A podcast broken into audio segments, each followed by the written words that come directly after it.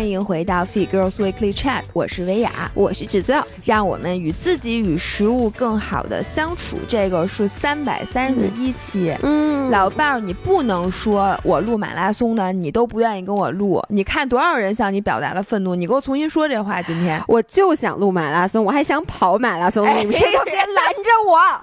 好，我我就要去跑了。昨天你知道北京半马这件事吗？啊，你还有人问我为什么不跑呢？你为什么不跑啊？我这个怕抢了你的风头，因为你们都知道，我之前在某一期播客里面说过，姥姥不喜欢她最好的朋友跟她什么事儿都干一样的，她觉得我们俩没有区分度。我是为了成就你，啊，因为成我为全了成全你，成就你，于是我选择我就不跑步了，要不然就我这大长腿，这刷起来刷刷刷，猴跟腱，我跟你说这大跟腱，我跟你说，我就是让着你们，因为我一跑一下儿就一下成绩特别好，对对对。然后呢，这期播客。这个毫无悬念的，我们想聊聊那个姥姥经这回跑的武汉马拉松，是个半马。你这这是你人生第几个半马？你怎么没我没跑过半马，你我跑过你的第一哎不对，你跑过两个半马。啊，我跑过两个，对对对你的第一个半，马是远在你咱们做博主就特别早之前，你就是在瞎我不跑步那会儿，对，然后你第二个半马是一个什么女子马女子马，拉松？北京的女子半马。对，然后这是你那是我参。加过的人生中唯一一次在北京参加的比赛，之后我就没在家门口比过比赛。哎，北马，北马我没去、啊、哦，对对对对对，然后今年的北半马我也没去呀，之前都没办呀，嗯嗯所以我就没有比过北京的比赛，就那一次。然后这个是我这个跑跑马拉松之后的第一个半马，其实是。嗯然后呢，我我跟大家说啊。如果你们关注武汉马拉松，应该嗯看到了，呃，这个是有史以来武汉马拉松最高温，哎多少度？三十一度，哇，好热呀！然后但这对于你来说不叫事儿啊，老板。去年你在北京三十七度的高温一直在练什么高温训练，你是不是昨天跑的特凉快？然后，而且我是在 F 区出发，就是最后一个区。哎这是为什么？因为因为我半马。赞助商名额，对半马哦。本身就在全马的后面，OK，然后再加上呢，我又是在半马的最后边儿，然后我嗯。和我一起起跑的还有十三公里健康跑的人，所以那个前面赛道，因为它是武汉的那个嗯。老城，就是特别江窄滩，那块儿就特别窄，所以我前面就根本跑不开。然后，而且这个整个马拉松虽说是个半马，但我嗯。跑的非常的痛苦。昨天我回来之后看到一个人发了一个朋友圈，嗯说那个武汉马拉松把黑人热晕了，然后那边看到一个黑人选手 在那儿鼻子上里边什么都插着各种那种管儿，就躺在那块儿急救中暑了是吗？说说武汉成功的把黑人都热晕了，就那种，反正就是非常非常痛苦。嗯然后这一次我最大的感悟呢，其实就是呃，在这个将近两个小时的过程中，我跑过的过程中，我与自己开展了一场非常高质量的对话。你每一次跑马拉松，你哪次不和自己开展高质量对话不过？这也是我想跟大家说的，就是如果有跑马或者跑，其实不非得跑马啊，嗯就跑步，平时跑步，嗯然后骑车，嗯或者你干的任何一项体育运动，嗯你有没有就是在那种特别痛苦的时候，但是一直咬牙坚持，并且坚持了很长一段时间的经历？如果有的话，我觉得你应该可以认同我一句话。首先就是有的人说说跑步其实是一种放空。就跑步的时候嗯放空，但是我想说的是，我跑步 never 放空，就真的放空啊，嗯就是什么都不想，never 放空不都摔了吗？什么意思？就遮过去了是吗？因为我有时候跑步就会放空，就是因为太累了，然后我整个身体机能就全都杀当了，就是你能理解，因为太累了，就是我的眼鼻口，就是我所有的大脑都已经关闭了，然后我就摔了，就是因为腿就不往前迈了，对，就绊了，就因为你 你其他 你这有点，你是不是睡着了？就有点那种，因为太痛苦了，哦哎，嗯那我在痛苦中的反应就不是这样，就是首先我 never 放空，嗯其次是我必须得想点什么。嗯想的这件这个事儿呢，就是你得凭对自己的了解，然后越来越知道你该想什么，不能想什么。因为你发现，在痛苦的时候想一些事儿的时候，会让你更痛苦、更难受、嗯更心烦意乱，然后你觉得你整个身体都不协调了，或者你觉得一米都跑不动了。嗯但是呢，想一些事儿可以帮你更好的坚持下来，甚至能出现奇迹。所以你想了什么呢？所以呢，我就想给大家讲一下我这回就武汉马拉松的整个的心路历程，嗯就是我从第一公里到最后一公里，我都想了些什么，然后嗯觉得身体上有什么变化。OK，然后一会儿我也想听听姥爷的，因为我觉得每个人他脑子里想的嗯东西可能都不太一样。嗯我先说一下啊，这回这武汉马拉刚才说的高温，以至于呢，在比赛之前的两天，就是这个公众号给我们嗯发的推送里，全都是什么请理性参赛。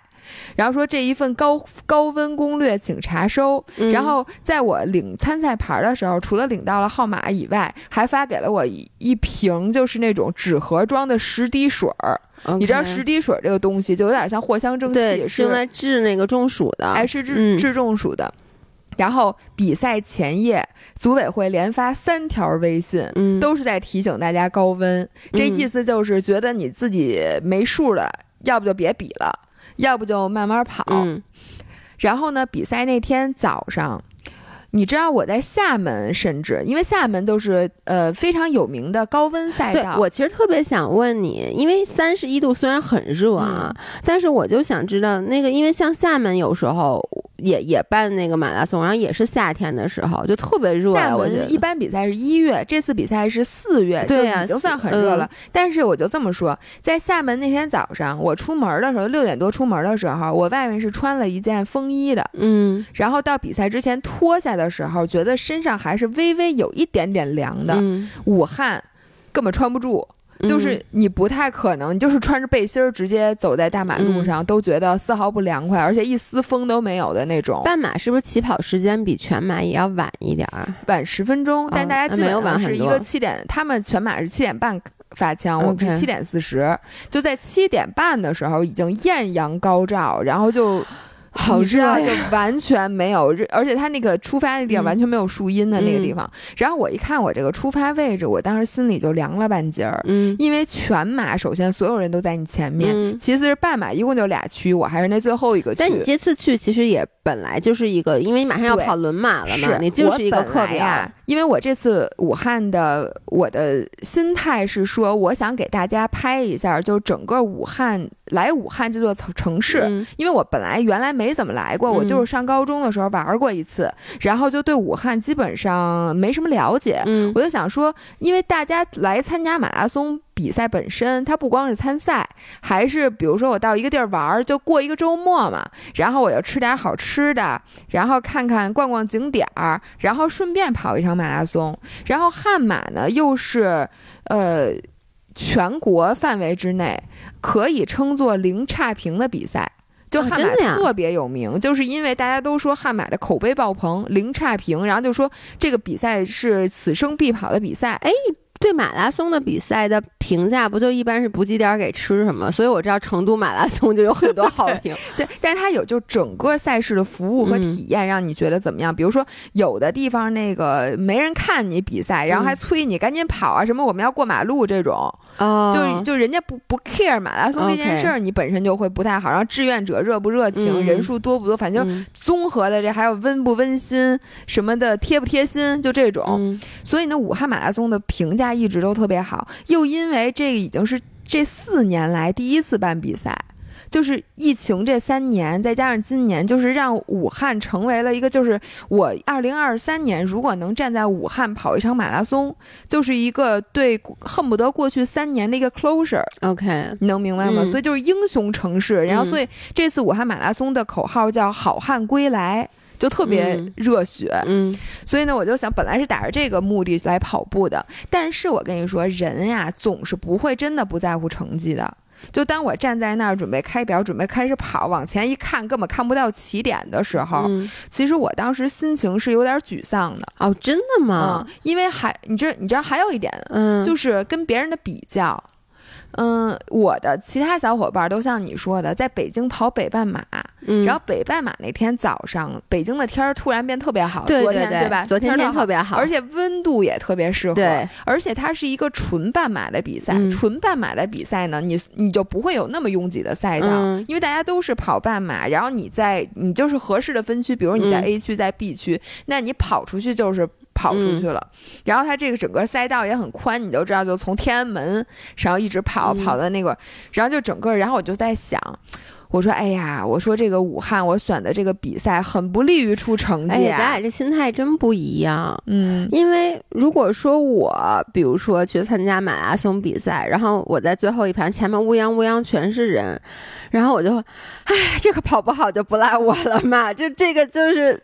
就对这个，我跟你说，这个呀是新手心态。就如果你没有跑，就是比如首马，或者说你当时最开始都对这觉得完赛就很了不起了的时候，其实你没有我这种心态。但是呢，一旦你跑了一些比赛，你就觉得自己。就是行了，一旦上去，这人不就是下不来了吗？然后你就开始就觉得，哎呦，这个这回这成绩不好，你能理解吗？就是你有一种觉得，哎呦，我选错比赛了，嗯，然后我这个这个比赛不太不利于成绩。今天这么热，怎么跑啊？尤其是你知道那种，主要是热，我能想象到，因为如果是三十一度，然后你说七点多已经艳阳高照，又没有树荫，你站在那儿等的时候，其实你就已经累了。对，没错，当时心率可能又又上去了，就是。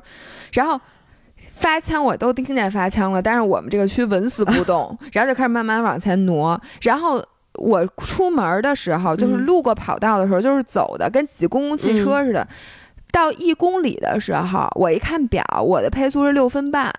就是你根本就跑不起来，就是而且你前面一眼望不到头的那种。然后我前两公里，说实话跑的挺沮丧的，嗯，就是我觉得，哎呦，那你说我这个又真的跑不起来，然后又这么热，我一会儿只会越来越热，哎呦，然后就觉得我真是有点后悔，就是觉得选错比赛了。然后接下来呢？因为前两公里外旁边的戒严特别多，然后都是官方的那种助威的那种人。但是从第二公里开始，什么叫官方？就是托儿是吗？不是，他就是有组织，比如说在那儿扭秧歌。或者敲大鼓，一些都是这种在舞台上给你助威的人。然后呢，但是经过某一个拐弯之后，你突然发现，就是两侧虽然那道路特别窄，但是每一米的赛道旁边全是站满了人的。就你知道，我跑这二十一公里，没有一米是没有人给你加油的。这个是我在任何一个城市没见过的。哦，OK，就是群众，人民群众在给就是满街都是观众，然后并且呢，观众也罢，原来我经历过，就是我在广州的时候也是人特别多，但是呢，好多人就是看看，比如抱着小孩儿什么，就在那儿静静的站着。但是武汉可不一样，就每个人都跟疯了一样在那儿喊，所以你就感觉你他比你累多了。然后结果呢，我就到第三公里的时候，我特印象特别深，但是那段我没拍，是因为我当时正好没举着相机，但我路过的时候又太。快了，就有一个老大爷在声嘶力竭的喊“乌韩”，然后旁边所有人喊“加油”，就“乌韩”，然后加油。你知道他那个声音都快就已经撕心裂肺，而且你想，他如果从第一枪，嗯，七点半的时候开喊，嗯，然后喊到我路过的时候，已经过去了，我感觉得有半个半个小时了吧。他就在那儿不停的喊，所以我觉得他的嗓子已经就那种不知。然后突然一下，我那个眼泪就有点在眼眶里打转。然后我就在想，就是你想啊，武汉这三年经历了什么？其实就比咱们任何一个城市，对任何一个人经历的都要痛苦一百倍，我觉得或者一千倍。然后，但是。你就感觉他们这三年，他们得缓一缓。哎呦，你说我现在鼻子有点酸，就是甚至你就觉得这件事情在他们整个人生里面会有一个不可磨灭的烙印。就你觉得你这个人，就跟你把海绵压到底，你。你往外弹的时候，它是需要你有可能再也弹不到原来的那个程度了。但是你就看到满街的人，就是那种欢呼雀跃，然后给你加油，从小孩到老头都在那种声嘶力竭的喊的时候，你突然觉得，就是就好像被压抑了之后，他们就跟没经历过这些一样。而且我觉得就是。因为我想想武汉当地的那些选手，在过去的三年，就是他从二零年一路走过来的，就他当地如果能在自己的城市跑的这场马拉松，那对他们的意义是更是不一样。那肯定就是像我说的，我今天就想跑崩，我就是要往崩了跑一次，就是那种感觉。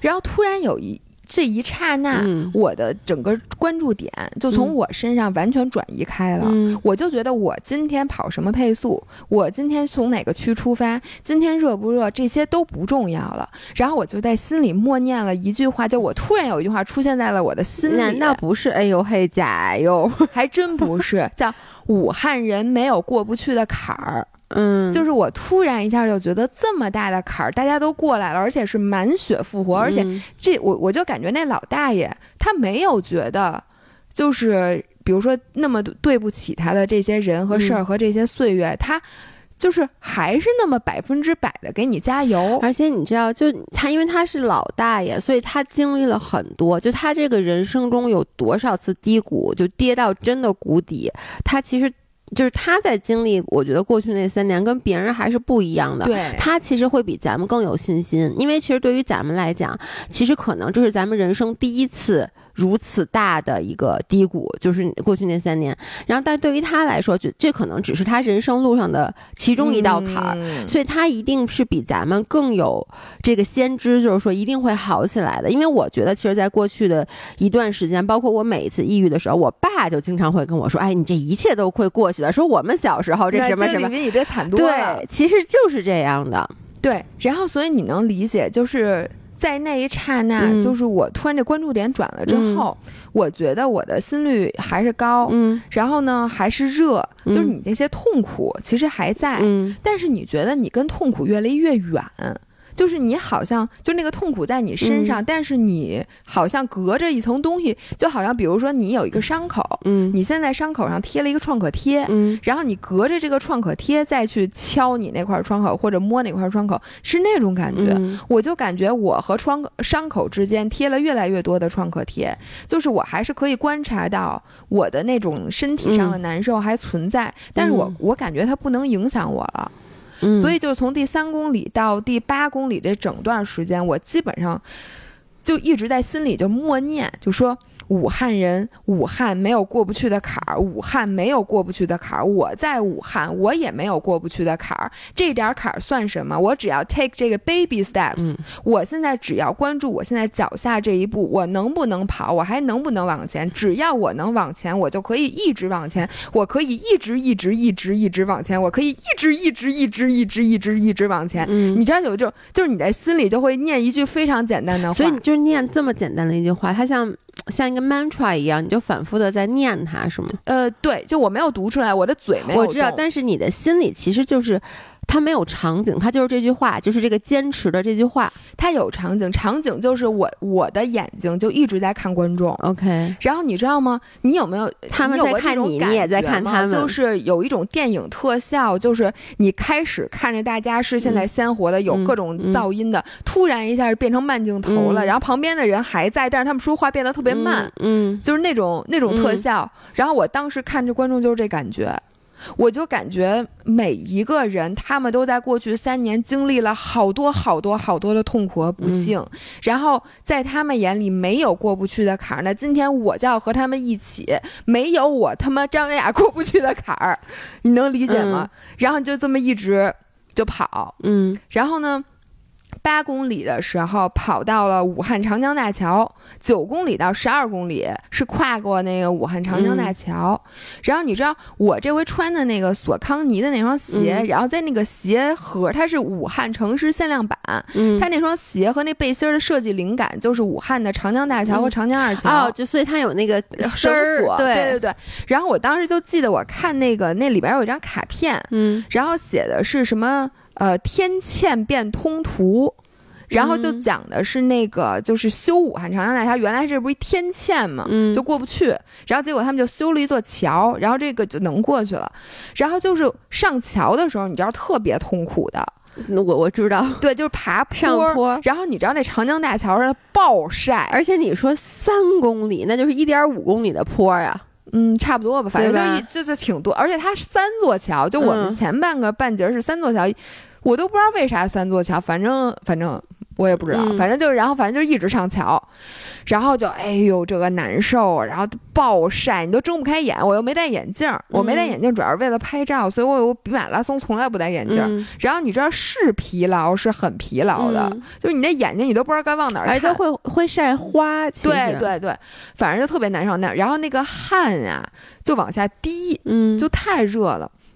然后我当时心里就突然一下就想到了“天堑天堑变通途”这句话，嗯然后我就想到，我说长江这么宽的江，咱们能给它修一座桥，咱们就过去了。嗯我说，然后你知道我在脑海里就应用了一个冥想的技巧，嗯就是在脑子里修桥。嗯，哎，你知道呃？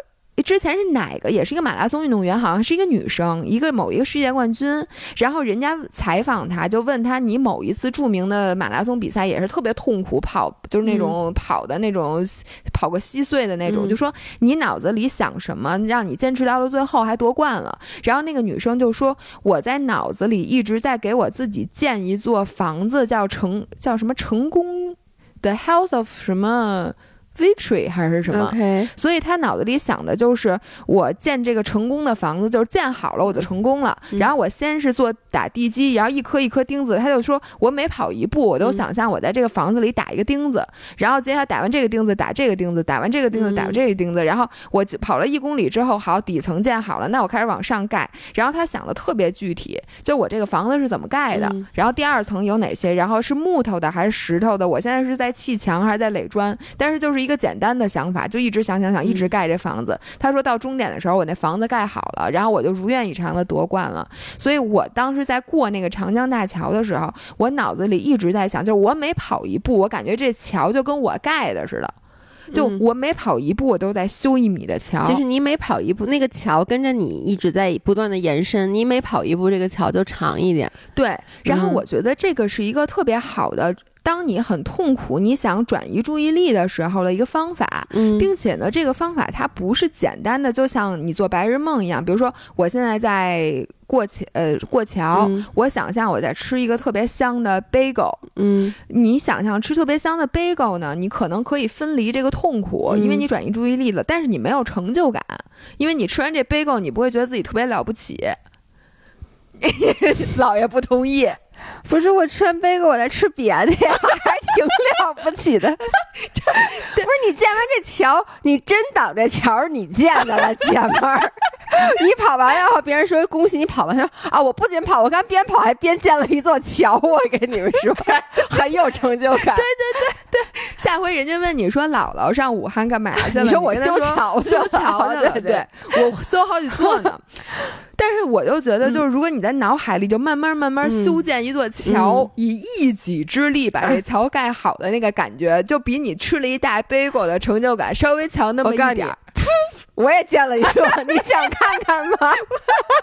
我其实不是特想看，谢谢。咱俩比比谁的桥更结实。反正你能理解，就嗯我能理解。我觉得这个想法大家也可以试试。我觉得对有些人管用，有些人可能没用。它其实就是一个简单的重复性的一个东西。我对我有时候也会想想类似于这样的东西。对，然后我还有一个想法，就是在我上第二座桥的时候，我又特别痛苦。但是那座桥呢，我不知道它长什么样，嗯所以我在脑海里无法想象我修它。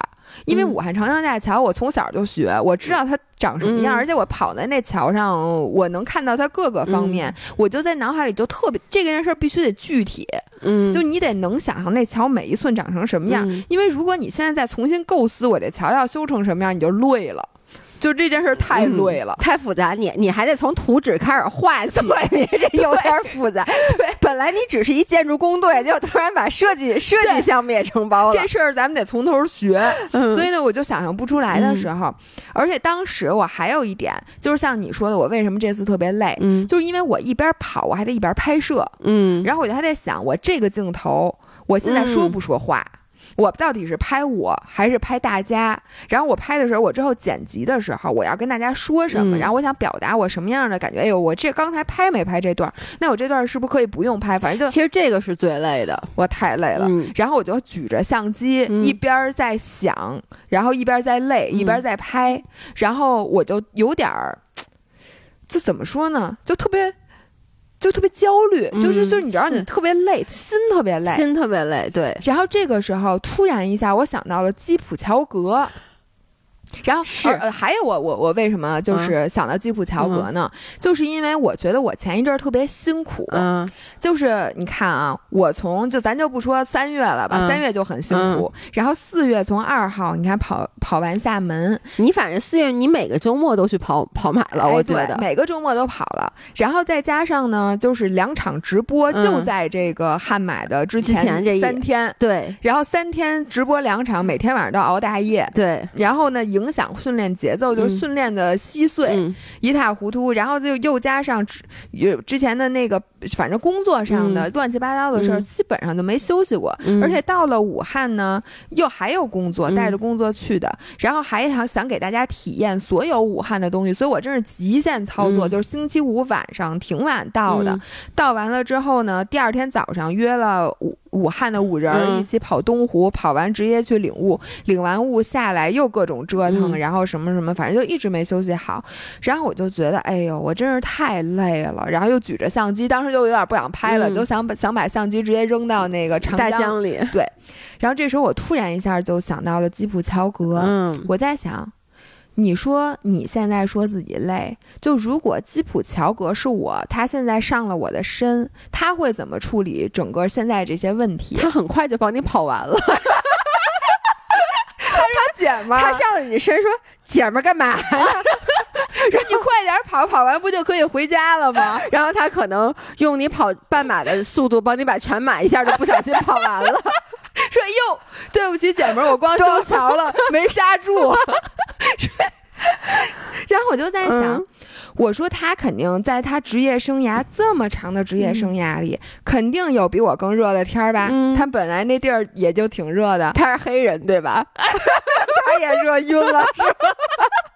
？Call back，然后你说他接这么多广告，嗯他是不是也肯定也有把自己累着的时候啊？嗯而且他那广告可比咱们这复杂多了吧？嗯然后我在想，那他还得处理他好多跑者村儿的那么多事儿，他还得参加那么多的 event，、嗯然后他跑步的时候还不是他自己拍的照，嗯可是所有的相机都对着他，然后他还有那么多竞争对手，你万一没跑好呢？嗯而且全世界的人民的目光都在他身上，你说他能好好跑吗？如果他能好好跑的话，我为什么不能好好跑？嗯。我就。然后就我觉得这个时候偶像上身这个思考方法也特别管用。然后就是当你觉得你自己，呃，被全世界欺负，嗯。你就觉得我这个也不如人，那个也不如人，天时地利人和，你没有一个地儿占了的时候，但是你又想坚持下去的时候，我觉得你想想一个伟人，就是你就想那伟人现在就是你，然后他会在这种情况下怎么做，然后你会突然一下就开窍了。虽说可能那个伟人。他不一定真的有你想象中那么伟，但是这个时候你需要把他想象的伟大一点，要不然你就坚持不下去了。嗯，反正你干嘛呀？不是，因为不是你这表情没有，因为你说完，我想啊，这个方法，我想我自己运用，然后我突然想到，我不认识太多伟人，就是你知道。我我我也不认识他们，我我我有时候我有时候会想想你，但我一想我然后我刚在想这件事儿，你就说有时候他也没那么伟，然后我心里就想，对他也没那么 伟，不是你这个人，你不能太了解。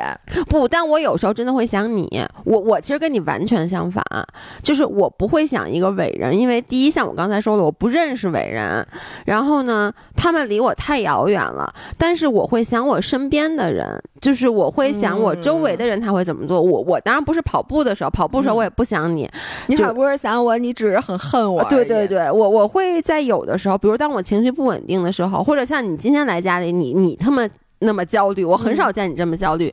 但是你的这个状态，今天你来家里嗯的这个状态，其实是我的常态。嗯就我经常会因为很小的事儿就焦虑，然后有时候我就会想想你，因为每以前我每一次焦虑，你就会安慰我嘛，你就会跟我说一些，所以我就会你上身。我想有时候，哎呦，我这是我老伴儿要是这样，其实他不会这么焦虑的，就是嗯也也是让一个，其实就是让一个你可能觉得他会在这方面比你做得更好的，让他上一下身。对，或者你不想伟人，你就想你旁边一个特别有毅力、对，特别能坚持的一个人，嗯哪怕这个人你不认，或者你现在看看旁边儿，嗯，我觉得看旁边的跑者也很关键 旁。边的跑着脸都跑着，哎哎哎，就那种脸都是那样的。如果你找到一个你觉得比你看着还累的人，然后他还在跑。我觉得你就在想，说你愿意跟他换吗？你肯定不愿意。但是如果他都没有停的话，你为什么要停？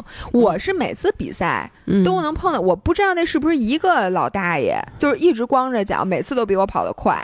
我这次又看见这么一个老大爷，但是因为我太脸盲了，嗯，我觉得老大爷的脸我分不清。但你认识那双脚，他没穿鞋。但没穿鞋，但是每次就是那一个人。嗯，还真的有可能是同一个人。嗯，还有张维波，你知道我这次比赛，我的名字旁边又有张微波、张微波一定在也在想，为什么每次我旁边都是张维张维雅？对，我现在想，上次我提过张微波这件事儿上次你没有，哎，我是想说，从那个武汉，然后到无无无呃无锡武汉、无锡、厦门，嗯我的名字旁边都是同一个人，就是张维波。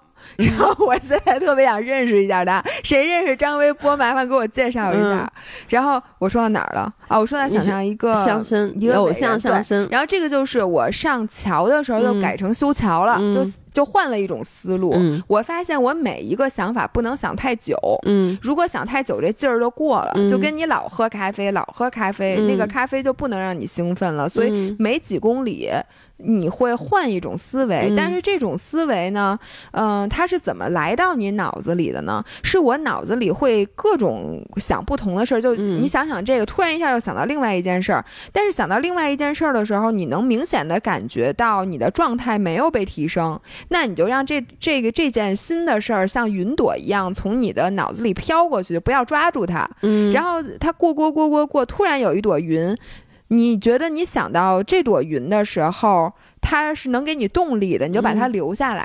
你就跟着这个云走一段时间，然后等到你发现这朵云已经下成雨了，它已经不是云的时候，你再换一种想法。嗯，所以呢，这就是我跑完武汉长江大桥。然后你知道那个桥啊，它有上坡必有下坡。嗯，在你上坡的时候，你不是修桥吗？特痛苦。下坡你就行了，下坡的时候你就不修桥了，嗯因为你觉得桥修太慢，我跑太快，就是一下歘。嗯然后你知道从那个大上大下坡嗯往下冲，然后你往下一看，就是底下全是人，并且全是观众的时候，嗯你突然有一种豪情万丈的感觉。嗯你有没有就是在自行车下坡的时候，就是你上坡的时候从来不想唱歌，嗯。你每次就是下坡的时候觉得自己我跟你完全不一样，我只有上坡的时候我在想唱唱歌，下坡的时候我嘴都闭老紧，我老怕东西 掉到我嘴里。但你有没有心里下坡很爽，因为我昨天也是一个冬天都没有骑车了嘛，然后啊昨天去骑了大洋山，一开始就很紧张，嗯因为太久没骑了，我刚上去我连档都不会挂了。就是我和琳琳都是，就是大小盘不会切换了，忘了还两个手一起捏呢，还能就那样，然后。也是下坡的时候，就是我，因为琳琳她是恢恢复月子当中嘛，嗯然后她就下来跟我说，好久没有这么爽了，就是下坡的时候那种爽，就觉得你征服了全世界。没错，然后就是我从那武汉长江大桥，嗯你能想象，就旁边是长江，嗯你从那块儿冲下来的时候，我现在觉得个 BGM 你得赶紧给我那个配一个什么说走咱就走啊，就是那种感觉。嗯然后迈着大步子往下的时候，我突然脑海里出现了一句话，就是武汉，我今天要为你拼尽全力的跑一次。就是你这话怎么都就是我今天嗯拼了，嗯就是这句话。嗯然后为什么有这句话呢？就是我突然想到了波马的那个爆炸案，嗯就是你想那个波马那爆炸是二零一三年吧，嗯好像是一三年，然后在终点不是有一场特别惨的爆炸吗？然后死了挺多人，好多人受伤什么的。然后你知道从二零一四年开始，波马的中签率屡创新低，就是二零一四年就有更多的跑者，然后有更多的观众都会出现在终点和起点。嗯所有人都是在用这个行为嗯告诉世界一句话，就是我不怕，嗯，就是我毫无畏惧。嗯就你恐怖分子也好，你嗯什么也好，嗯说你不要以为你通过一场爆炸案就可以撼动我对这件这这件事儿的热情和嗯坚持，就不可能的。说你嗯要是愿意炸，你来炸，但是我就要跑。嗯然后我当时从那个大桥上冲下去的时候，我就是这个感觉，我就说。我今天就是要为武汉跑，我要为武汉活着。我今天他妈要通过我的行为艺术，就是要通过我跑步这件事儿，证明就是生命的强，就是生命的强大。你甭管怎么压榨我，你甭管怎么让我痛苦，我就是要在烈日之下奔跑。就是我今天就是要活给你们看。然后你知道那种一边想我一边那个眼泪呀、就真的就在，我觉得你都快被我给说哭了。嗯，对，因为主要是你前面一提到武汉，又提到那个老大爷，他那个现在他那个形象一直就在我的对，一直在我的脑海里。而且你知道，就是整个在大桥上跑的时候，嗯一般的那个比赛呀、它都是比如说两侧有水站嘛，嗯，然后那个志愿者会给你递水。水，嗯，然后一般都是站在那桌子后边儿，然后你自己去那桌子上拿那水嗯杯，然后其他志愿者站在后面，只要你这个杯子呃拿走了，他就给你倒新的那种。你知道武汉可真不是，所有的志愿者都在那个桌子前面，每个人手里拿着两杯水，然后就而且就是后面还有就是拿水的是一排，嗯后面还有一排人举着旗子，嗯然后就在说加油，什么什么怎么怎么着，什么武汉欢迎你，嗯然后加油什么什么的，就那种，然后就是声嘶力竭的喊，并且嗯这个声音是从第一公里一直蔓延到我半马的终点，嗯所以你你能感受到，就是武汉的赛道跟任何一个城市，就我经历过中国的嗯赛道是完全完全不一样的。嗯然后你当时真的就想说，说今天为了武汉，我他妈拼了。嗯，你就是这么想的。虽然说我成绩也没多好吧，但是我真的拼了。就最后啊，就最后那一段时间，我就想让我不管了，我今天就是要跑。嗯，然后高温啊什么的这些坡啊什么的，我现在就觉得这都不是一个阻碍了，这反而是我行为艺术的一部分。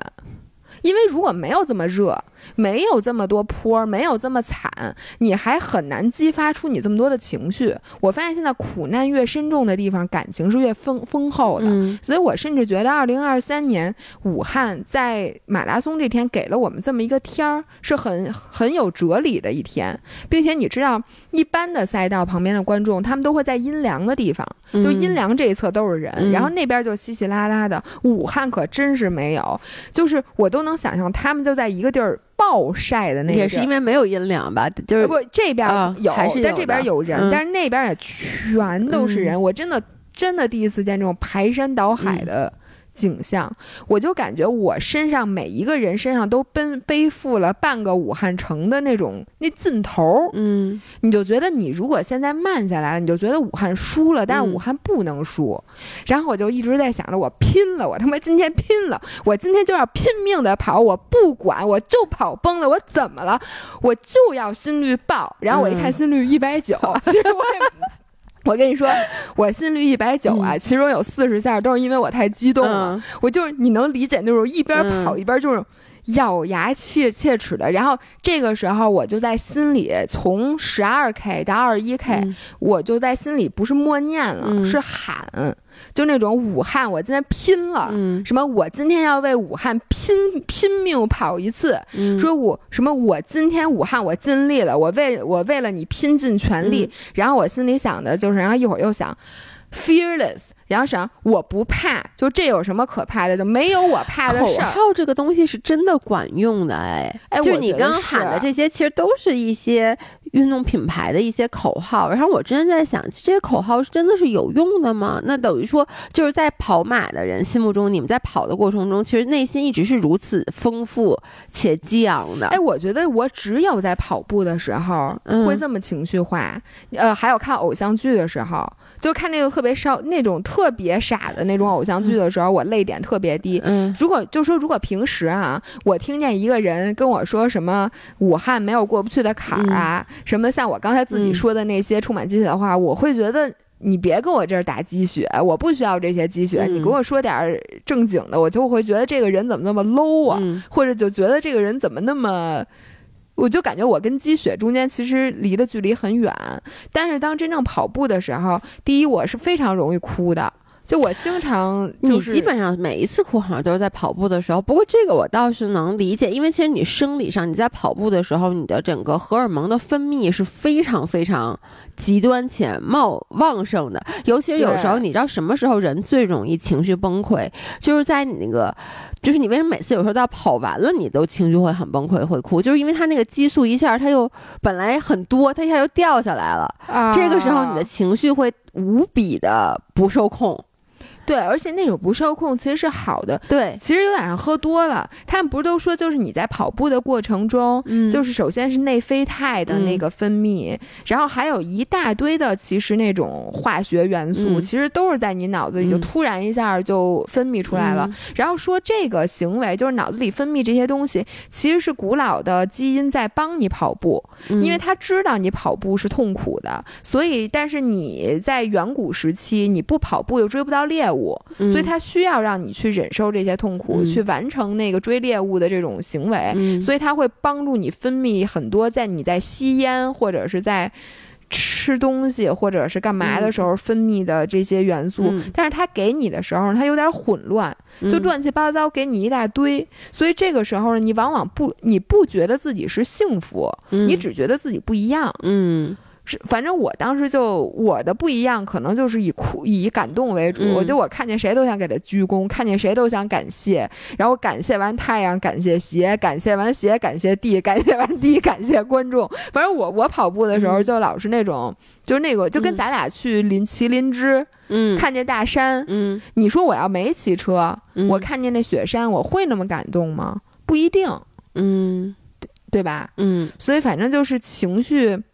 特别特别充沛，所以我从十二公里就在内心一直呐喊了十公里，就一直呐喊我拼了什么什么那种，然后就到了终点，然后到了终点的那一刻，你知道别的比赛给你发奖牌的那个志愿者可能就说恭喜小姐姐，恭喜完赛，然后什么的就那种，你知道这武汉什么样吗？那帮志愿者拿着那奖牌跟疯了似的。哇塞，你太棒了，恭喜啊！说你快点，说什么什么恭喜，然后就给我画在，因为他每个人你完赛之后，他会在你那个奖牌，就是你在你的号码牌上圈一个圈儿，然后就写什么，那个人圈的时候手都是抖的，你知道吗？然后说你们快看呀，他们完赛了，太棒了！然后就那些小姑娘、小伙子，哎，我特别想好奇，这些马拉松赛事的志愿者都是大学生。哦，应该本身也是热爱跑步的，对吗？哎，那他热爱跑步，他自己怎么不跑？就是你，你知道，因为其实你刚才说很多，而且我觉得我也算共情能力非常非常强的人了。但因为跑步它本身就不是一个我。热爱的运动，所以我就无法想象，如果我去志愿者看你们跑，我肯定也特高兴你们完赛了。但是他如此的激动，他应该本身也是很爱跑步的人。但是我我觉得呀，马拉松有一个有一个不一样的，是因为他人太多了。你你能理解？就是我看到好几张照片，都是路人在他们的楼上，比如说特别高的高楼上往下看，你知道吗？那种感，而且我们这次的赛事山是纯红色的，就是大红色的，然后。很多人都会选择穿那个赛事衫跑步。你从那个高楼上看的那整条街上都是红色的穿赛事衫的人，你知道有一种什么感觉吗？感觉我们是武汉的血液。嗯，你能理解？就是感觉你今天的整个武汉都火起来了，都动起来了，而且时隔四年，其实是，然后又一次有这么多人在武汉的大街上肆意奔跑。嗯，然后那种肆意的开心，嗯，就是那种。自由那种向前冲那种无所畏惧那个感觉，我觉得很多人都会感动。嗯，你看，在我完全就是在在不跑马拉松的时候，我有一次去柏林出差，嗯，看了柏林马拉松的现场，这就是为什么我那么想跑柏林。然后我当时就完全不知道为什么，因为前面不让走了，我就下车了，然后就走到马路边儿，发现中间的人在跑步，然后两边的就是有什么爸爸抱着小婴儿，然后就各种人就伸着手在那儿。啊，就是那种使劲喊，跟每一个人击掌的时候，我当时突然那一刹那，我就感受到了一种不知道，就跟就就是鸡血。嗯，你突然一下就觉得特别想跟他们一起喊，然后我觉得在武汉，在今年，我觉得这个格外的重要。我觉得每一个武汉人心里都憋着一口气，嗯就憋着一个劲头。然后有的时候，你可能自己在平时你没有办法宣泄，嗯，但是如果你到了这么一个场合，然后你看到它是一个非常合理，并且就是整个气氛都已经烘托到这儿，气氛都烘托到这儿了，你就想跟着喊嗯两声的那个嗯感觉。所以在完赛以后，我真的觉得我一点儿一点儿一点儿都不后悔我来了这个比赛。嗯，因为我觉得我在最恰当的时候，在武汉感受到了一种我原来从来没有经历过的 vibes，嗯。而且就是这件事儿本身对于咱们来讲也是咱们生命里面的第一次。嗯对，然后我觉得下一次，我相信咱们在这辈子，我不是说乌鸦嘴啊，我就是肯定还会经历一些不顺的事儿，就是你人一辈子肯定会有很多起起伏伏嘛，对，嗯或者是就像这种不幸，就是大家共同经历的嗯那种命运的嗯不幸，就这种事情肯定还会有。嗯然后我觉得下一次的时候，我会深深的记得我这次跑武汉的时候，大家那种感觉。嗯，然后我就会说，就没有过不去的坎儿。嗯是的，哎，你这次跑累还是你上次跑杭州累？因为你跟我说，你今天见我第一句话可是说你昨天这个跑的太累了，我觉得不一样。嗯杭州你的累是，又说对不起，想不起记不清了。是你被自己逼的，因为当时你一上来先是跑太快了杭，州的累是心累，嗯，因为呢，你对自己的要求在这儿，嗯。但是你又一直达不到，没达到，一直嗯。在看着表，然后在那儿斤斤计较的那种累。然后呢，这这次的累，我觉得是跟身体状况有关系，也跟温度，当然肯定也、嗯也是有关系的。然后，而且一直在跑间歇，就是你嗯。最开始跑不起来嘛，就是突然一下，哎，跑两步，然后哎，而又有大上坡大下坡的，对，而且我是这回呢，是内心特别特别激动，嗯。就是就真的是被武汉给感染了。我没想到我会这么激动，但是我其实非常的激动，并且呢，在终点其实碰到了好多五人儿，嗯。大家有人在等我，有人是跟我基本上前后脚完赛的，嗯。我也没有好意思表现出来，所以就生生的给憋回去了。然后今天早上我写那个小红书的时候，一边写一边哭。然后我今天把我那个武汉的整个那个视频。嗯给导出来，一看一遍哭一遍。但是呢，我这回武汉的 vlog 不会不会逗大家哭的，我嗯还是会讲整个武汉的这个赛道什么的。嗯但是大家看那个比赛那一段的时候，你们应该可以感受到当时那种热情，对，嗯，然后，所以咱回到今天的嗯主题，我看，哎，我都说四十多分钟了，嗯我的妈呀！就回到今天的主题，就是我想说的是，在你特别痛苦的时候，我相信大家如果听了这期播客，下一次你比赛如果很痛苦，你肯定会想到这次我武汉的经历，嗯这个肯定肯定是没毛病的。然后我觉得有几个能让大家比较好的度过痛苦期的方法。也有两大类，我觉得啊，嗯第一类呢是转转移注意力，嗯就是 completely 转移注意力。就比如说我现在在，就就跟你有的时候说，你焦虑的时候，嗯你会在脑子里想象一个和你此时此刻的你完全没有关系的画我会，构构建一个新的环境，构建一个新的世界。嗯然后在那个世界里，比如说是王子和公主驾着马车嗯，去城堡，然后嗯。你会想象这幅画面，然后把这幅画面用细节填满。嗯。比如你会想象王子穿的什么衣服，嗯。什么料子的，嗯。然后什么颜色的公主穿着什么什么什么嗯。什么衣服。然后我觉得，当你非常的累的时候，嗯你想，就是你如果脑子里经常就在想，就是你特别纠结于自己的心率，纠结自己腿上，比如说嗯有一个地儿特别疼，嗯脚腕儿特别疼。嗯或者你在想象一个身就身上的痛苦特别具体的时候，嗯我觉得这个招儿是管用的。就是嗯想象一个和你此时此刻的你完全没有关系的画面，嗯这也是一个冥想的一招儿。，OK，就是你想象自己是一座山，前面一座河，然后痛苦就像呃云朵一样，它就轻轻地飘过去了。嗯就是我觉得这是一招。嗯然后还有一类的招儿呢，就是嗯。还是和你现在此时此刻是有连接的，嗯但是通过另一种方法连接。就比如说我那个在心里建桥，就是你每跑一步嗯就是在建造自己的桥，建建造那个什么属于你的什么碑、胜利碑嗯什么的，这种是一个好的技巧。然后伟人上身，嗯我觉得挺好使的。就像你说的，就嗯想象一个你崇拜的、崇敬的人，他要此他是此时此刻的你，你就会觉得自己的痛苦好像离自己比较远了。然后另外还有一点。就是我听我看基普乔格的那个，就是他的那个自传，嗯，还有呃，那是是大破节，好像是大破节写的，大破鞋，大破节对嗯是他写的，我我现在记不清了啊。他就说他经常会想象自己的成功，就他就说，呃，如果你啊在比赛之前没有想 visualize 嗯自己的成功的话，那就很难成功。然后他就说嗯他是不是？哎呦，我就不纠结这是到底是谁说的，反正基普乔格肯定是说过的，嗯就是他会在比赛之前，甚至比赛过程中，一遍一遍的想象你达成了某一个具体的目标，然后冲线那一刹那就成功的那一刹那的场景，就有点像你说那个王子和公主。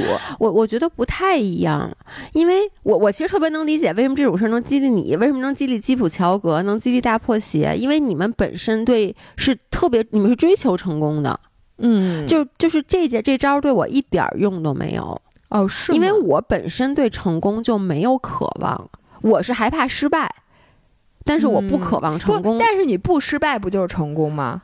呃，不是，这完全是两哎码事不，我就我就先说我的啊，嗯就比如说我有一个很具体的目标，嗯然后如果我能在比赛之前或者你比赛过程中出你你成功，你完成它的，visualize，就比如说我这次马拉松比赛，我的目标是三三三嗯。零，然后我就想象中，比如说我在马上就看到前面那表，那嗯。表上是三二九，然后这时候我穿什么鞋，嗯。穿什么裤子，然后我跑过去是先摁表，用哪只手摁的表，然后是先停还是先看表，然后终点那一侧有多少观嗯。众，然后我当时做出了什么表情，做出了什么手势，就这一切都像一个电影一样放出来。然后你越能具体的、越能真实的体会到你的成功，嗯我觉得这个人越容易成功。嗯然后我在，比如说我在比赛的时候，我有时候就会突然切换到我冲线的画面。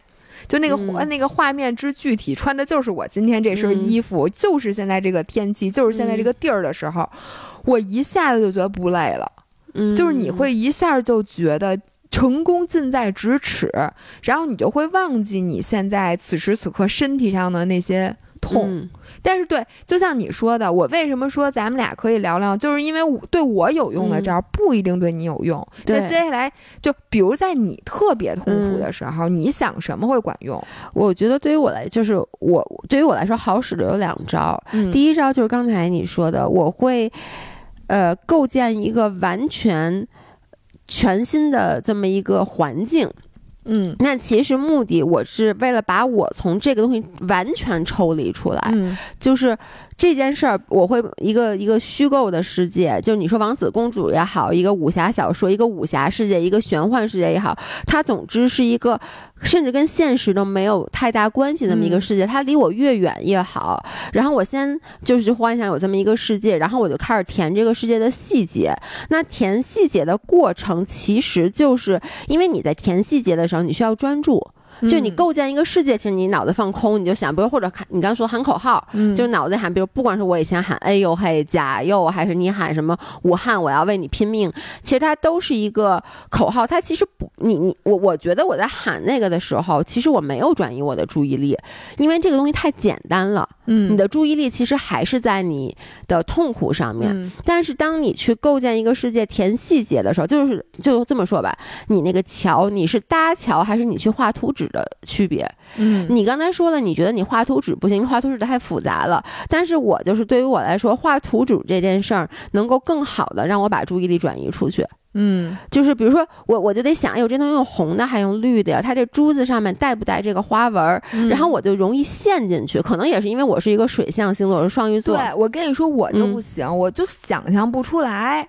而且我嗯。想一会儿就烦了，你想我为什么要想这么没用的东西？对，反正我就会，我我就嗯。脑子，我我的这个，在我的幻想世界里有无数个平行世界，他们有各种各样的东西，都是我在，也不一定是痛苦啊，包括焦虑，生理嗯。上的、心理上的，就或者我晚上睡觉睡不着，我就会去构建这样的世界，然后把这个细节想得越细越好，越细我的注意力就越能抽离出来，嗯。所以这个对于我来说是很管用的一招，哎，但是你这样不会走神儿吗？比如说，就是走神儿啊，我的目的就是走神儿骑。车，然后这上坡很累，但是对，对，这就是我要说的，就是这就是我刚刚说的嘛。我说这个其实对于我来说，它也叫放空，也就是它其实就是走神儿。嗯，那这个呢，我就不能骑车或者跑步的时候，我会摔一大马趴。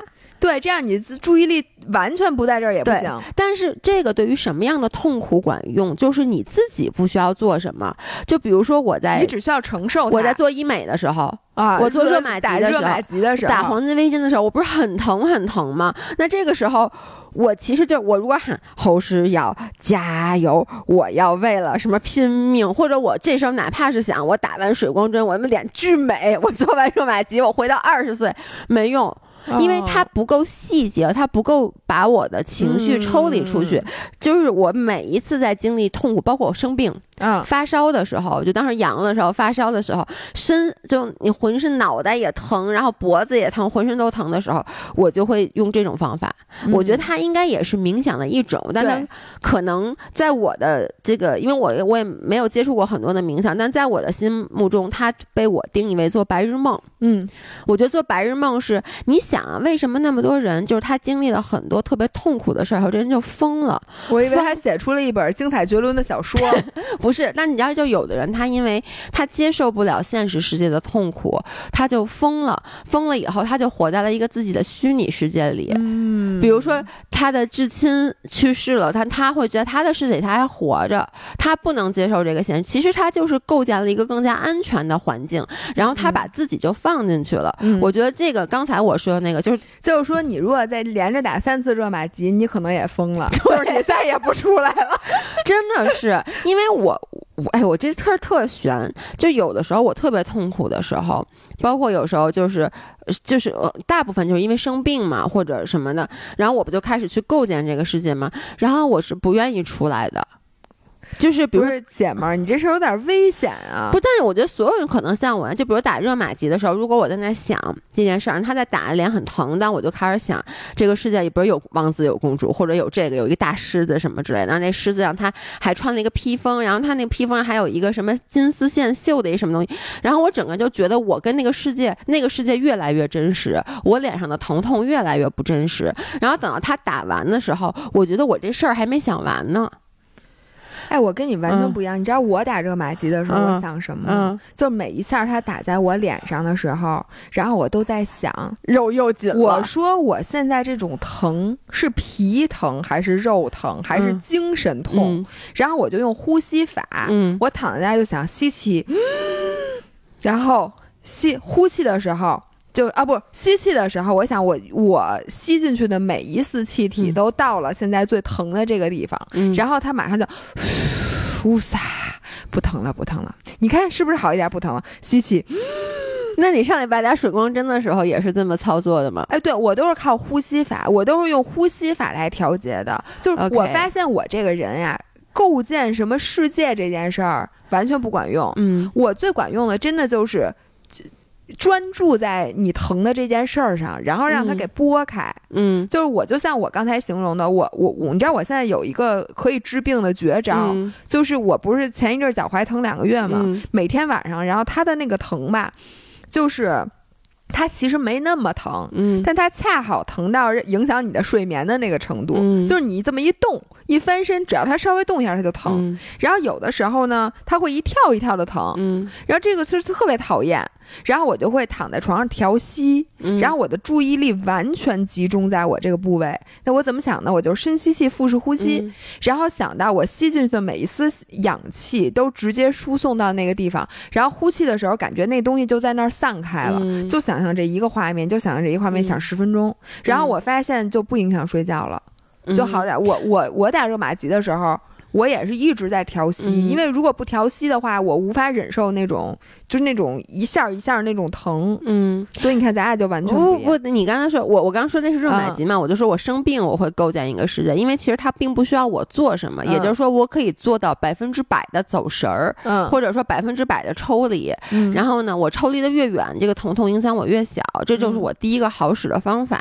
包括我我睡不着觉也是用这个方法的。嗯然后第二个方法其实就是之前你你在节目里分享的，然后我之前也会做，但是我没有意识到它是一个方法论，就是心流，其实就是你刚才说的第二种，就是你嗯去专注这个疼痛，然后。就在你跑步和骑车的时候，对，就比如我在跑步和骑车的时候，我我我我不太能专注到那个疼痛、那个痛苦，但是我就会，比如说你你就说嘛，跑步的时候，你就去想你这每一步、每一步、每一步，嗯就是去把注意力你就想你是怎么落的地。对对，就是观察你那个脚怎么落的地什么的。然后我骑车昨天也是，就是也因为毕竟好好久没骑了，也是很累的嘛。嗯那我骑的时候，我就是在想，我这个腿每次踩下去的时候，那那一下的那个劲儿，哎，那个劲儿完了以后又踩下一下，一个劲儿完了以后又踩下一下，所以我其实也没有去看风景，然后我没有，也没有说像像我刚才说的，我去构建一个新的世界，因为如果骑车的时候你走神儿这件事儿太危太险，可怕了，太危险了，对。但是我就会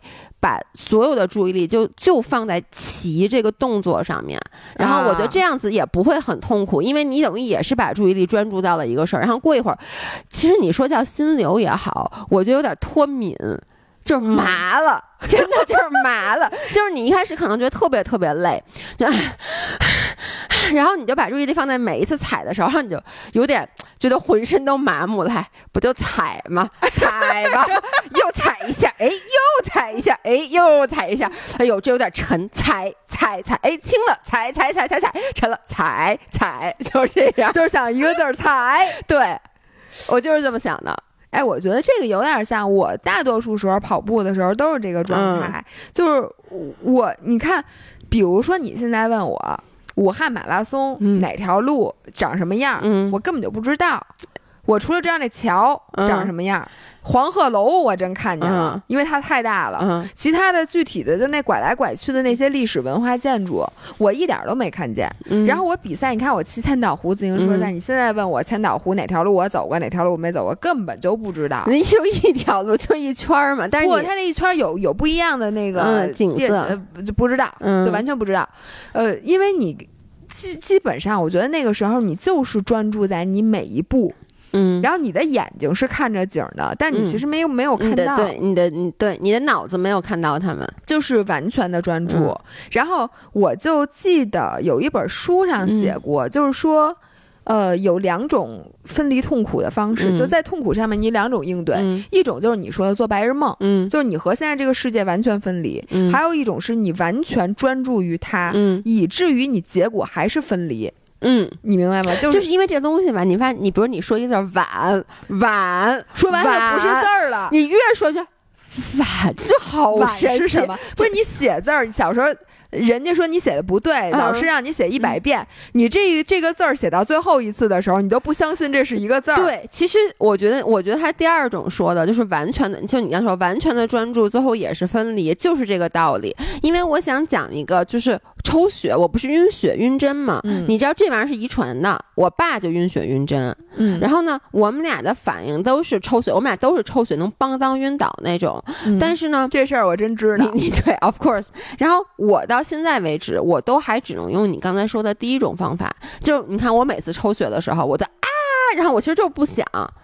就就我我我虽然说我还是反应很激烈，但其实我的呃，就是我的做法是我不去想，我不想我现在抽血，嗯但当然了，我做的还不太好，就是因为你那皮管勒在我胳膊上，我就没办法去不想，嗯但我还是紧张的。但是我输液的时候其实就是这样的，嗯因为我也不能被输液，你知道吗？嗯输液的每一分每一秒我都有晕过去的风险，所以在输液的时候，我就是去完全抽那你这离出来。可够累的，你这脑子，因为你就是那个那个世界得一直高速运行，要不然你就回来了。，对，或者反复构建，哎呦我的天哪！但是就就对哎，，我想问你，嗯每次构建的是一个地儿、一个世界吗呃，？一段不是，那你还得重新起一新的，对呀从白纸上画一新对世界。这其实就是因为你，其实你知道吗？你能够构建这个世界的水平，构建成什么样，去就它的高度就是你，就是它的天花板就是你的认知程度。所以像我这种认知程度很低、既没文没文没文化又没知识的人，我的世界，屎壳郎的世界，我的世界很快就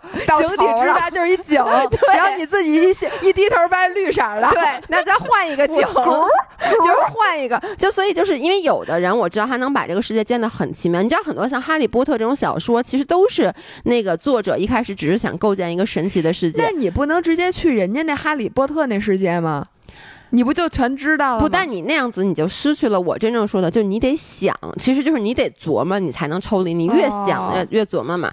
然后呢，这个就是反正我我就抽血的时候我做不到，但是我的做法还是我嗯希望去抽离。而我爸他一直就告诉我，你知道吗？我爸抽血要眼睛死死的盯着那根针，直到发现它不是针，就是它是一根电线杆子。反正我爸说说他，因为他晕血特别严重，并不比我轻。然后他就说，他就发现他就得眼睛盯着那根针，看人怎么把那根针挤出，然后插进他的血管，怎么那个血一点一点抽出来。他说他盯着他就不害怕，一点都不晕了。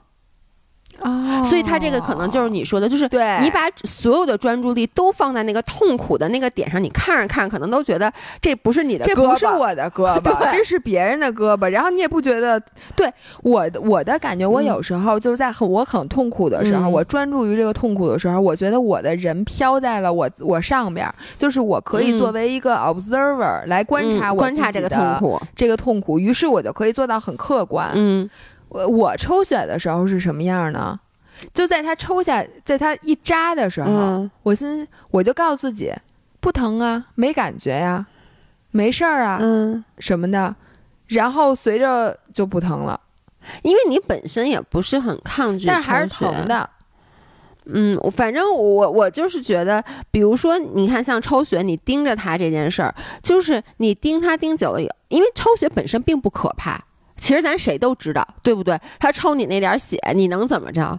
你一嗯点都不可怕。所以你盯着他，是不是更能让你认清现实？比如说啊，你说我现在跑步我很累，嗯，我觉得我操不行，我要累死，我不行了。这个时候，如果你能真正关注到你的痛苦的时候，你就能很客观的说：“哎呀，这这个累，你完全不可能累死，你怎么可能累死，呢？”还有一招管用，嗯就我有的时候。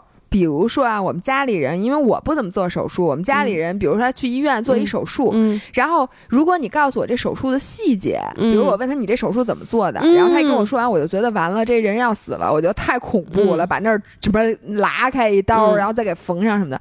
当我就问他，我说这是不是一小手术？啊？他就会说啊，说这是一门诊手术，那人家那个大夫一天做好几十个嗯这个嗯手术，我就会突然一下有一个外部视角。嗯。心想，这个手术每天嗯在每个医院都有几十个，那就意味着在整个北京每天可能有一万人都做这个手术。三百六十五天的话，就是一年也要好好几十万，甚至嗯好几百万人都做过这手术，人家都没事儿。嗯，所以呢，我肯定就没事儿。嗯所以我就想想到这一点，我就会很踏实。这个就跟我我爸，我爸就什么都是我我他做手术他就要弄明白。哎，啊你要给我做哪儿？你这个从哪儿进？你这个要切哪儿？你这切完了以后是什么原理？他全弄明白以后，他就会很安心，因为他就啊、这事儿 make sense，、嗯这事儿可行。对，但是如果你说啊，你就把我麻晕了，然后你想对我做什么做什么，那他是不能接受的。不管你告诉他这个手术有多小，对，反正我是从外部视角，嗯就跟我跑步的时候，我我觉得这跟跟基普乔格这招有点像，嗯就是你看看你旁边的人，嗯你累，大家都累。你想啊，这次马拉松三万人参加，光你一个人觉得热吗？嗯所有人都觉得热，但是大家都跑了，你一下觉得这痛苦小很多，因为你原来觉得，哎呦，高温跑我会不会猝死啊？嗯我现在这心率会不会这样？当然了，这肯定是有猝死风险，你不可能就是一味着跟自己身体猛干，你要学会识别新身体信号，这是肯定的。但是当你有的时候觉得你可累可不累，你有过这种感觉吗？就是我这么一想，我就真的累了；我这么一想，我其实不累。我可累可不累。我以为你的意思是我可以随时停下来不跑的，那哎我我就说不累了吗？有你有没有，比如说到一个情绪的一个中中间点，就像嗯天天平一样，嗯你知道你往前多想一步，就是就累了。姐们儿，我这我的情绪不不能对对，这么，你对对对，我情绪太丰富了。我我经常有这种、这件事儿，我现在可发火可不发嗯火。我就在这中间这点上，我要是再多想一秒，我就发火了；嗯我少想一秒，我就不发火了。这件事儿我可痛苦可不痛苦。如果我往前迈一步，嗯这件事儿我觉得太、太痛苦了。嗯但是往后一想，我又觉得这件事儿一点都不痛苦。嗯我经常处在这个天平的正中心。嗯哦，你知道我是一什么样的人吗？嗯就是这个是帆哥之前用来形容我们一个朋友的，就说这个呃孩子，就说她比如跟她老公在一起的时候，她就说她老公确实老犯错。就是不也不不是那种大错啊，就是那种小错，反正就是嗯就招人讨厌那种的。说其实很多火是可发可不发的，嗯，说这个女孩就是应发尽发，我我也是，就是我是应痛苦尽痛苦，应发火尽发火，我我就是反正只就能发，我尽量还是往那个发的那那块儿去走，不是能发尽发，我能理解。应发尽发、啊，应发尽发，我能理解。嗯应痛苦尽痛苦这事儿我不理解。就是。只要这个事儿，比如说它可痛苦可不痛苦，那搁我身上一定已经开始疼了。我意识到它可疼可不疼的时候，我已经开始须疼了。对，但是你你知道，你今天来之前你就说你想讨论这个痛苦，包括你怎么应对它的问题吗？我就在想，我就觉得那我可比你痛苦多了，就是不是你别发白，因为我的身体就是没你好，咱们就就就实话说，就我的。体能以及我本身就生理条件，我的身体就是不好。然后呢，那我其实经历了很多特别痛苦的事儿。你让我现在想，比如说啊，我有时候那天翻照片儿，翻到了我们去年十一去黄山和婺源骑车那次，啊，巨热，三十那那你想。身体温度达到四十一度，体表温度四十一度，然后那个那一天就是，那个天气预报里播的是三十七度和三十九度那几天，我天，那就是真的特别特别特别热。然后呢，其实我觉得我在骑之前就觉得不可能骑，嗯，觉得这么热。然后骑之骑完了以后，我现在看那个时候的照片儿，就那个湿的呀，那个嗯。浑身，我依旧觉得不可能，不可能骑，而且让我再再去骑，我绝绝对不可能。而且我现在我甚至记得很清楚一幕，就是有一天我们早上起来出发，在出发之前，我的心率一百二十三，嗯。出发之前就热成那样，就是你穿了衣服，你走出那个屋也是你说那种嗯大太阳晒着，然后你因为你还得戴着头盔，你就站在那儿，你觉得你人都是打晃的，嗯但全骑下来了呀。嗯你说我骑的时候我想什么了吗？我不记得了。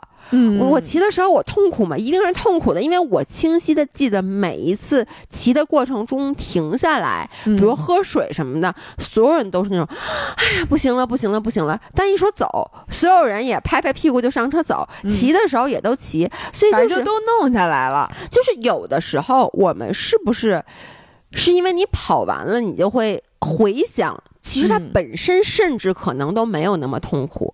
对，如果你不去回想，或者说事先不做预测，你不，因为你可能跑满，你不说了吗？你你这次你之前就觉得你特累了，嗯你到了武汉第一天你就觉得特特累了，你之前，然后你第二天一看天气预报，妈呀，又说经累了。又说什么什么这什么什么三年来哎最高温，你这个说的特别对，人呀怕有预期。对如果你啥都不知道，你也没跑过，对，你也没有比较，你既没有跟别人比较，也没有跟你之前的任何一次比赛比较过，你可能也没觉得有那么痛苦。是你想，我第一次跑全马，可是赶上了上海有史以来最高温的马拉松。嗯，我也没觉得呀，因为你没跑过，你就觉得可能都这么热，，对，没错，你哪知道？你就觉得可能都这么累，都这么热。那你哪知道你就是上上赶上一最热的呀？是但是你跑过几个凉快的比赛，你就知道哦，原来比赛该这么凉快。等到下一次你再跑这么热的比赛，完了受不了了。对，因为你给自己了一个预期，然后尤其是你再回头看，你又会给自己加戏。对就你刚才说你跑步时候那些心理建设啊，我以我对你的了解，嗯它只是短短的几分钟、几秒钟，分布在不同的间歇当中。嗯，你大部分时候你也就咬牙切齿的跟那儿跑，你也没没未必有那么多心理活动。对，但是你回头一看，哇塞，我你不知道我昨天特别感动，我什么什么怎么着，是因为你把你当时能记下来的那些情绪，你把它放大了。对，因为不记下来的你都不记得了，对，就就跟你那个剪完片子之后那些都删了，平淡的画面都删了。是的，所以你的会忆回忆中充满的都是那些激动人心的东西。对对，就是你知道，我就在想，我我我老说，你知道，昨天是咱俩骑车，是我骑车第一周年，四月十六号、是去年你带我去骑的。然后就是因为我在之前我没骑过公路车，所以就骑那个海拔四七八四七八零的那个色季拉山口的时候，虽然你们都说，但因为我对骑车这件事一点概念都没有，嗯，所以我没有预期，我骑完了也就觉得也就骑下来了，也就骑下来了。如果说我现在再回去看，因为我说实话啊，那那爬升多少？我现在我昨天骑个大洋山，我都累成那样。你再让我回去说，你再骑一次，我绝对骑不下来了。告诉你。如果告诉你你要骑这个，并且呢，你也知道这代表着什么，你反而可能就不去了。他对我的。当时你们说的什么几级坡、几级坡，对于我来说没有任何意义。嗯我也没有骑过公路车，我也不知道这有多累。但是我现在知道骑车爬坡是一个什么感觉了。你再随便给我弄，我很容易被吓到的。对，这就是为什么，就是我觉得初生牛犊不怕虎。哎，所以咱们是不是还有一个心态嗯可以，就是把每一次比赛，或者每一次你去跑步，或者每一件你痛苦的事儿，都当做你第一次去经历它一样，你就去经历它就行了。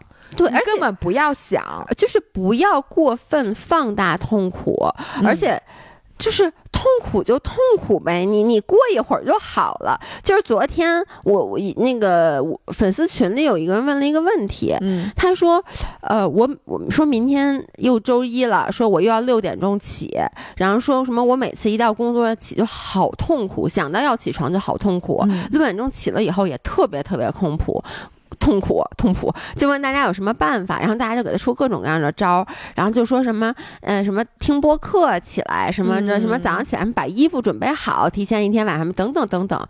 后来我觉得就一个人说的有点用，他就说啊，我每天你想想，我每天五点钟就得起，啊，就是你这六点钟其实不算什么。然后我给那女孩的建议，我说。痛苦就痛，我说你六点钟起痛苦，我不是凡尔赛啊，但是我八点钟起我也痛苦，嗯就是，但是呢，没有什么好去解决的，因为对于我一个所有人来说都是想睡懒觉的，对不对？嗯那我起来我就痛苦，我迷迷糊糊的，我刷完牙、洗完脸，我喝完一杯咖啡，我真正穿好衣服，我一出门，你不就好了吗？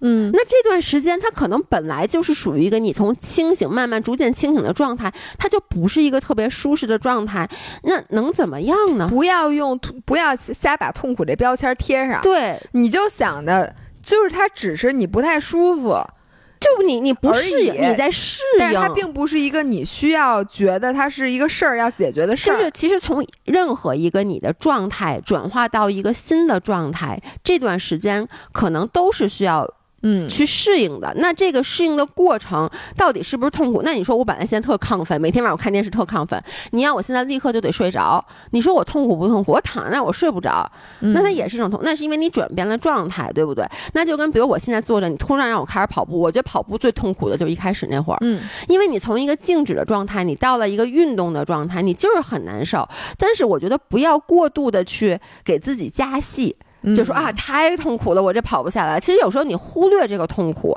你就给压忽略，你那话叫什么？给压忽略了。给压忽略了，其实你就好了。哎，我还想说，就嗯对于起床这件事儿，我每次比赛之前，嗯呃，就是一，比如你设闹钟的时候，因为比赛那天你得起得特别早，像我还算起得晚的呢，你都得至少得五点起床，并且呢，你在比赛前夜，其实你不是特别容易睡着的，然后你想自己九点就睡，反正像我，我是睡不着的，而且你躺在床上还焦虑，白你都焦虑。睡不着，我能睡着，吗？白焦虑俩小时，嗯你最后发现你原来十一点多睡，你还是得到是11点十一点，可能能早二十分钟，但也早不了多少。嗯所以，如果你这个时候开始给自己加戏，嗯就晚上上闹钟的时候，十点钟，明天五点起，能睡七个小时，小时哎呦，已经不太多了，七个小时，我明天要跑那么长，这能行吗？那我这不得特别累啊？然后呢，然后躺一个小时没睡着。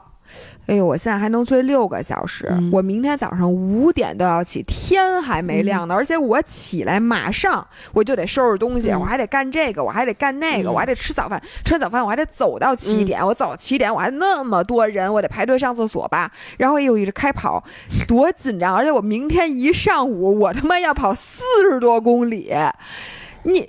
你这是什么劲头？你想到就会觉得完蛋了。嗯我说我为什么要报这比赛？我是不是有病啊？嗯而且我也不挣房子不挣地，我还花钱，嗯我自己花这么多钱机票，花这么多钱酒店，我来我就跑一比赛，我是不是傻逼啊？嗯就是就就你知道吗？就开始，然后你就越想越觉得这件事不可能，越想越觉得嗯不行。嗯但其实你只要做一件事儿，就是你非常平静的拿起手机，上一个五点钟的闹钟，咵叽把手机放在那儿，嗯你就直接去睡觉，脑子里千万不要再多想一秒钟，就是想象一下我。什么？我明天早上的样子，或者想象一下我没睡够的样子，或者想象一下你比赛开始之后的样子，就把这个开关用一个仪式给关掉，嗯，就不不想这件事儿，然后你躺在床上就开始想呼吸，然后呢，我我现在有一个技巧，嗯。就是把呼吸想象成一个正方形，就是呼气的时候是左左边那边儿，嗯，然后吸口气上去，嗯然后横着横边儿就是上面那横道憋气，